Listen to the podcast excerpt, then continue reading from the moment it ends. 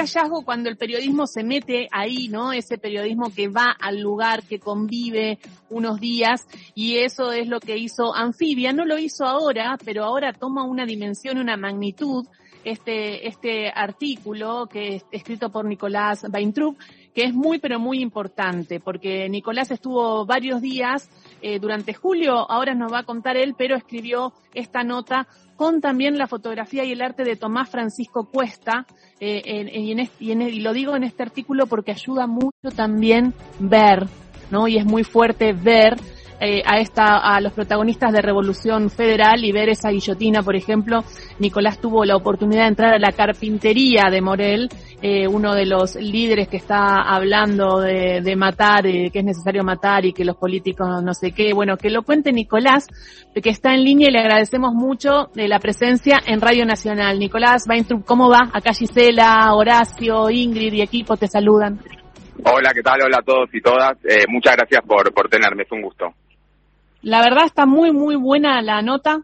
Además me gustó el recurso de ir contando el antes y siempre después poner eh, todavía en Sabac Montiel no había acercado a centímetros la versa para intentar matar a la vicepresidenta. Es muy fuerte porque toma dimensión de lo que pasó y eh, contame cómo se te ocurre llegar a Revolución Federal y cómo ellos dejan que vos seas parte de algunas charlas y de algunas vivencias?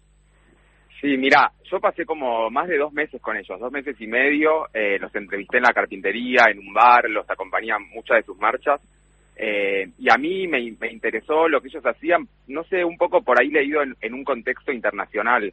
Eh, la toma del Capitolio en Estados Unidos el año pasado, por ejemplo, había sido como avisada por muchos foros y por muchos grupos que por redes venían diciendo vamos a hacer esto, vamos a hacer esto, tenían este discurso tan violento y después terminó pasando lo que pasó. Entonces acá, eh, eh, esta guillotina en la Plaza de Mayo que yo vi leída en ese contexto, yo dije, bueno, no sé, eh, puede pasar algo. No, obviamente nunca me imaginé que en lo que iba a terminar, nunca me imaginé. Pero sí, la verdad es que mi interés surgió de ahí y, y por otro lado, con respecto a, lo que ellos me permitieron ver, fue mucho y lo que acá es, a, mí me llamó mucho la atención es que yo desde el principio les dije, yo voté a Alberto Fernández, es la realidad, les conté y les dije que a mí todo lo que hacían me parecía que era un desastre, que era peligrosísimo y qué sé yo. Eh, también un poco por honestidad, para que ellos supieran a quién estaban dejando entrar a sus lugares me parece bien, me parece bien porque cada uno tiene una, una visión del mundo y en este sentido me parecía que valía que vos le dijeras eso. Sí, y ellos tuvieron una recepción buenísima de eso. O sea, a, partir de ahí eh, siempre me dejaron entrar a todo, me trataron muy bien, me trataron con respeto. Eh, nada, construimos un vínculo eh, muy distinto a, la imagen esa hiperviolenta y peligrosa que existe y que ellos tienen en cuando hacen sus manifestaciones, sus scratches. Esto que decís de lo que te interesaba, que venía pasando en el mundo, lo venimos hablando mucho con Ingrid Beck, eh, esta reacción eh, de derecha y ultraderecha en el mundo y está también eh, presente Ingrid. Sí, hola Nicolás, ¿cómo estás? Buenos, buenos días. ¿Qué tal Ingrid? Ayer lo veíamos también en cámara a Jonathan, a uno de los protagonistas de, tu nota, y parece además un, un, pibe, habla muy articulado, sabe qué responder, evade lo que tiene que evadir en relación con las preguntas, ¿no?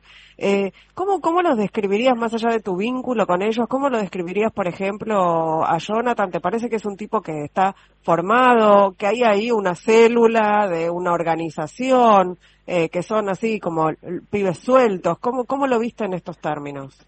Mira, cada uno de los que participan para mí es diferente. De Jonathan lo que te puedo decir es que, a ver, a menos que tú hayas sido una pantalla y me hayan mentido durante meses, pero no creo, yo conocí incluso a la familia de Jonathan, y lo que te puedo decir de él es que él viene de un contexto extremadamente vulnerable, su familia es de Villa La Rana, su madre lo tuvo a los 16 años, una madre soltera, adolescente, y su padre era un chorro, un ladrón de estación de servicio, y él eh, ni siquiera terminó el secundario, no, no lo terminó, y es un pibe muy inteligente, que como vos decís, eh, muchas veces sabe qué contestar y, y, tiene un discurso que muchas veces es articulado, pero tiene esa inteligencia de sobrevivir en la calle, o sea, la, la realidad es esa, él viene de ese contexto de, de vulnerabilidad que muchas veces eh, no cierra con lo que por ahí queremos escuchar, como, como, o con el villano que muchos, incluido yo, tenemos en la cabeza. Eh, Jonathan sale de ahí y, y después él logró, eh, como bueno, armar esta carpintería con su cuñado,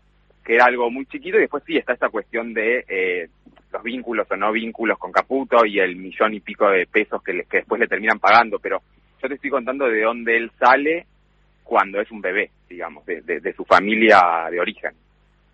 Y es interesante este dato porque tiene veintipico de años, es un hijo del 2000, diríamos, no vivió la dictadura, no fue hijo de la dictadura, no vivió un montón de cosas, sino que es, eh, eh, nació en el marco de un emergente, una, una falta de trabajo, eh, y es, es fuerte también, eh, porque lo vengo pensando mucho, porque si uno piensa en el kirchnerismo, el kirchnerismo eh, cuando gobernó fue, desde mi punto de vista, el que más hizo para las clases populares y para la reivindicación, ¿no? El propio Plan Progresar le hubiera, le hubiera permitido terminar la secundaria, por ejemplo, en el marco de la vulnerabilidad en la que vive.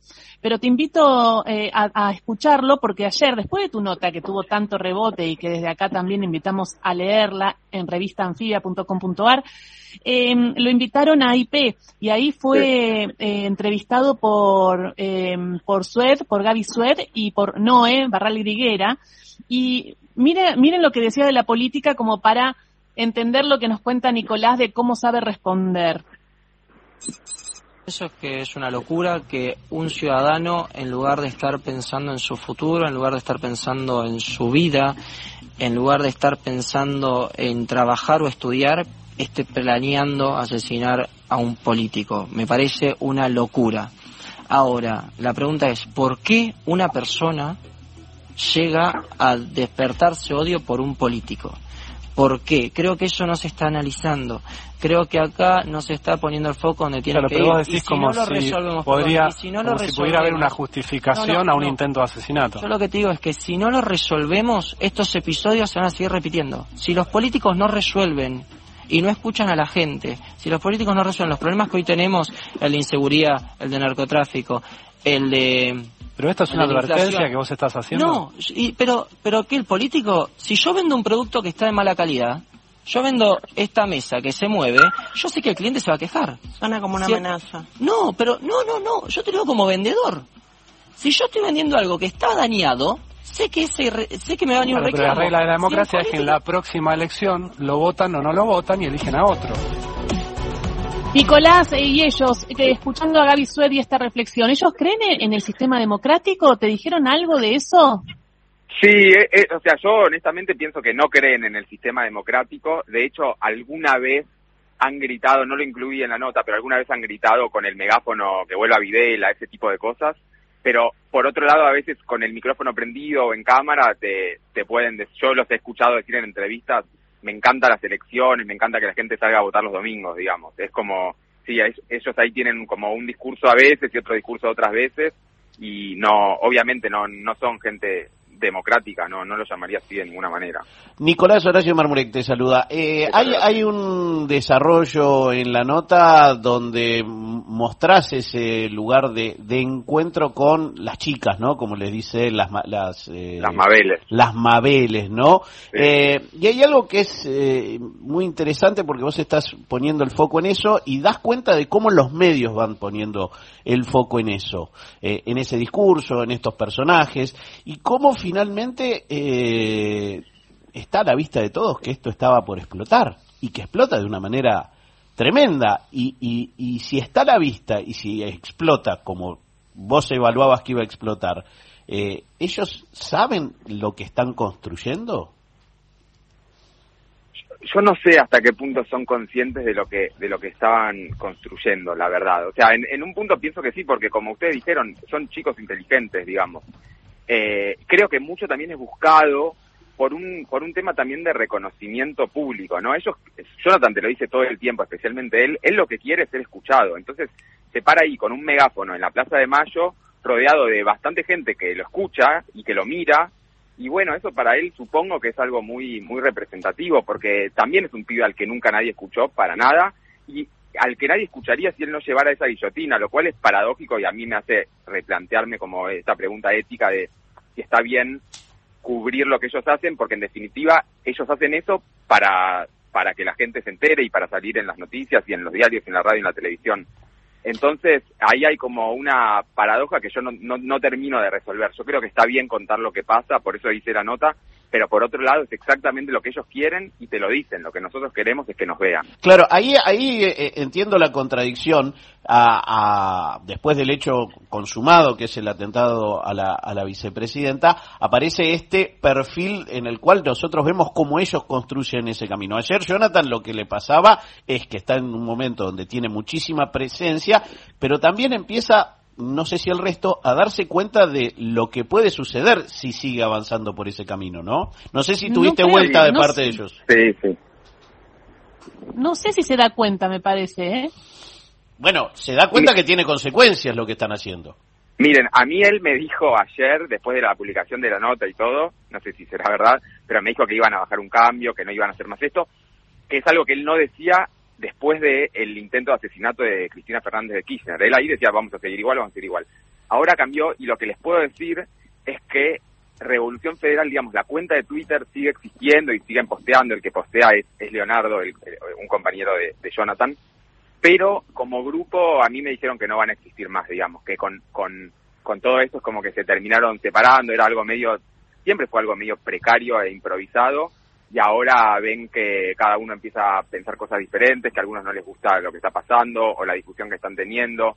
Incluso muchos se quieren ir del grupo porque algunos del grupo dijeron que el atentado a Cristina era real y no era un circo, lo cual despertó el enojo de otros. Pero como, como grupo yo creo que, que llegaron hasta acá. Eso es, eso es lo que a mí me dijeron y, y creo que puede ser. Da, la impresión, Nicolás, de que se pueden reproducir, ¿no? De que ese grupo que se desarma pueden reproducirse otros grupos a partir de cada, de cada uno de estos, de estos personajes. Te quiero preguntar también por, eh, bueno, vos lo describís, el tatuaje en la nota, eh, es el, el tatuaje de, que usan los libertarios, el de la serpiente. Eh, ¿Vos ves vinculación de alguna manera o admiración por los grupos eh, a nivel global? Digo, por los, por ejemplo, por los, los grupos seguidores de Trump en Estados Unidos, los que tomaron el Capitolio. Digo, ¿ves ahí una, una línea de contacto? Sí, o sea, lo que hay es una línea de contacto que atraviesa no solo a Revolución Federal, sino a otros grupos como Juventud Republicana, que es otro grupo muy, muy violento, muy ligado al PRO y, a, y al diputado Sánchez eh, todos tienen como una especie de eh, coincidencia ideológica en, en, en, personajes como Milley o Patricia Bullrich o Spert, digamos, más a nivel local. Yo a, a nivel internacional, salvo este este este señor de, de La Plata al que al que después detuvieron que tiene que tiene este centro cultural neonazi en, en La Plata. Que es hijo, que es hijo de desaparecidos. Es hijo, me parece que de, que de militantes de derechos humanos, no sé si desaparecidos. eh, pero él sí, él, él, él usa el nombre para su centro cultural de un, de un pibe también de 20 años, o, o menos, tenía 18 años, que abrió fuego en una manifestación antirracista en, en Wisconsin y, y mató a, a, dos o tres personas, digamos. Él sí, ese, ese era el único el que le vi como una perspectiva más internacional, digamos. Hay, hay, te escucho y hay varias cosas que se me vienen a la, a la cabeza a nivel eh, pensamientos. Eh, se me viene el tema de esto de la necesidad de ser escuchados. Se me viene el, la charla que tuvimos el otro día con Feierstein, donde hablaba de las cuatro transformaciones para, que, para llegar, sociológicas, para llegar a donde estamos. Y una era el tema de la subjetividad y el tema del exitismo y el tema del individualismo y el tema de ser alguien eh, de cómo van cambiando, ¿no? Ser alguien desde lo político o ser alguien desde otro lugar, pero ser alguien, ¿no? De alguna manera, eh, esto también me parece que atraviesa, digo, no solamente es lo político y todo replanificado, sino que también hay mucho de esa generación y me pregunto si el Estado hubiera llegado, si se hubiera sentado, si de alguna manera hubiera estado presente, eh, si otro sería el discurso hoy. Y esto no solamente está pasando en Argentina, sino en el mundo, ¿no? Demostrando cómo el sistema cada vez margina, deja a gente más fuera. Y no lo quiero justificar, pero sí estoy diciendo como un análisis de estos jóvenes que son los niní, porque yo pensé mucho, a partir de ahí, este pibe tiene 23 años, y, y Sabán Montiel, ¿no? Eh, la persona que está detenida, que intentó matar a la vicepresidenta también, y pensaba en este, en este rango que también muchas veces habla la vicepresidenta de esta falta de, de, oportunidades y de generar políticas públicas para los jóvenes, ¿no? De 18 a 25 sin trabajo. ¿Hay algo de eso eh, eh, en lo que en lo que vos viviste como periodista y reconstruiste? Sí, sí, sin dudas. O sea, las trayectorias de vida, de, tanto de Leonardo como de Jonathan, por ejemplo, son de, de vidas muy precarizadas en cuanto a lo laboral. Eh, Leonardo tuvo tres años sin conseguir trabajo, no conseguía nada y tu, hasta que inventó en el currículum que tenía experiencia laboral. ¿Vieron esto que a, los jóvenes tenés 18 años y te piden 8 años de experiencia laboral, que es imposible? Y bueno, muchos quedan afuera del sistema y, ellos eh, en un punto también eran eso. Eh, Jonathan también inventó en el currículum, lo que él inventó en realidad es que terminó el secundario, pues si no, no lo contrataban en ningún lado. Eh, y, y él a diferencia de Leonardo, o sea, Leonardo viene de una clase baja, pero más un poco con más comodidades, digamos, y Jonathan realmente viene de, de, nada, de la villa, y entonces él como que tuvo que pelearla mucho más y por eso tuvo como 10 trabajos, vendió flores en la calle, trabajó en una casa funeraria, en un call center, no sé, trabajos súper disparatados y, y, lo que pudo, siempre hizo lo que pudo. Eh, y, y, yo coincido, hay, hay algo ahí de que el Estado no, no estuvo, creo que también el Estado tiene límites y que quizás no es imposible llegar a todos, no sé, pero pero sin dudas hay una deuda ahí de, de la democracia, no sé, también con con, con, con esos chicos. Y hablando de, esto y ya yendo más a, la trama política y quién está detrás, porque claramente ellos eh, se ve de que siguen, ah, tienen vínculos con algunas de estas Mabeles, son personas que militan con Bullrich, por ejemplo, eh, digo, hay como vinculaciones que contabas un poquito y que se están contando eh, eh, también de las vinculaciones de ellos con distintas mujeres o, o personas que son muy activistas de derecha y también vinculadas con Juntos por el Cambio o con ley. Y en ese sentido llega Caputo y llega este hallazgo del cual vos eh, das cuenta y es que eh, Jonathan Morrell, este chico de 23 años del que estamos hablando de Revolución Federal que tiene una carpintería, termina haciendo un trabajo para Nicolás Caputo. Si me podés contar qué sabes y después si querés escuchamos lo que dijo ayer que cuando le preguntaron Sued y, y Barra Liguera. Sí, mira, esto es un poco complejo. Eh, a mí me parece que los primeros que tuvieron como la hipótesis del financiamiento de Revolución Federal por parte de alguien más grande fueron los propios abogados de Cristina. Y en el destape empezaron a insinuar que el que podía estar detrás era Nicolás Caputo.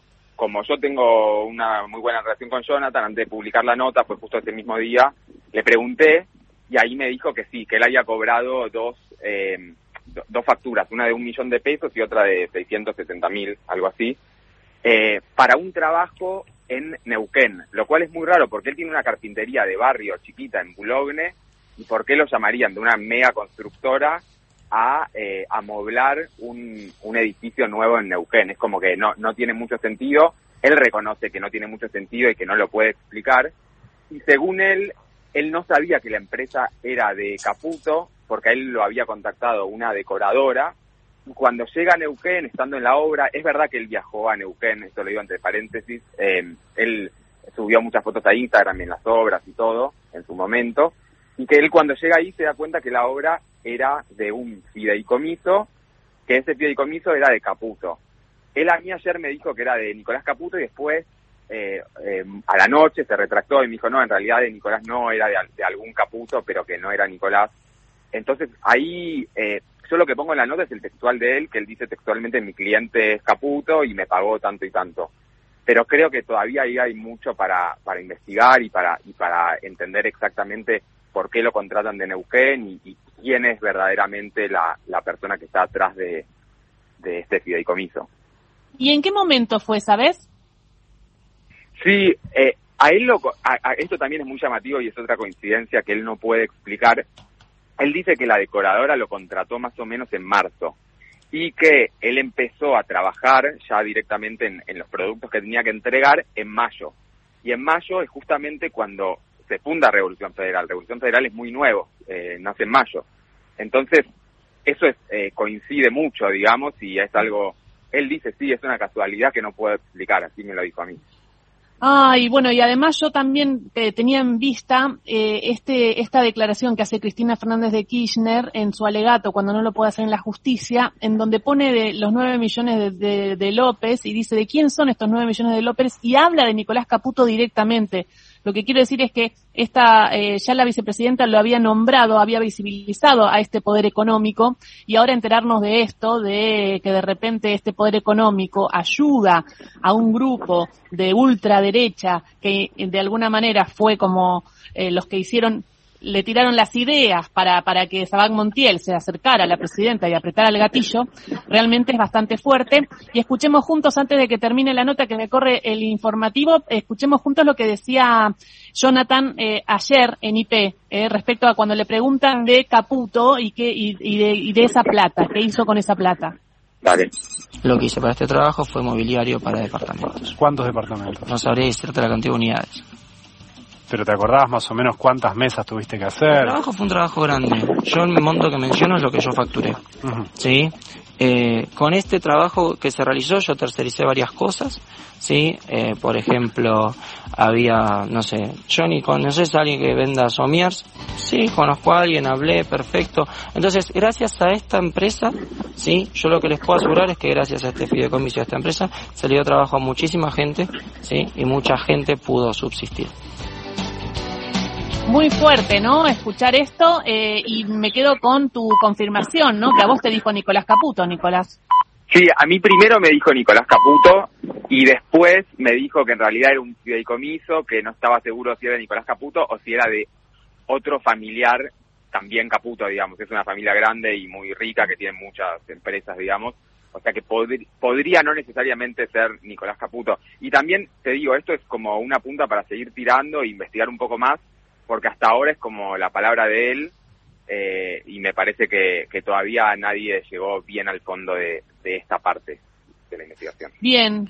Bueno, muchísimas gracias y felicitaciones de nuevo por la nota. Está en revista Anfibia. Pongan revista Anfibia en Google y sale el sitio y sale esta impresionante nota que se llama Que tengan miedo de ser kirchneristas, que es lo que de alguna manera busca la Revolución Federal y eso le dijeron a Nicolás Weintraub que hizo periodismo, qué, qué bueno eh, esto de, ir al territorio y hacer periodismo, ¿no? Así que muchísimas gracias.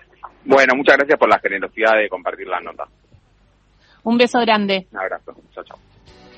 Era Nicolás Weintraub eh, contándonos un poco de esta nota de anfibia. En un ratito vamos a seguir charlando y reflexionando sobre esto porque imagino que todas tenemos algo eh, que decir y ustedes también, así que mándennos mensajes. Son las 10.01 de la mañana, disculpe informativo, llega el informativo de Radio Nacional.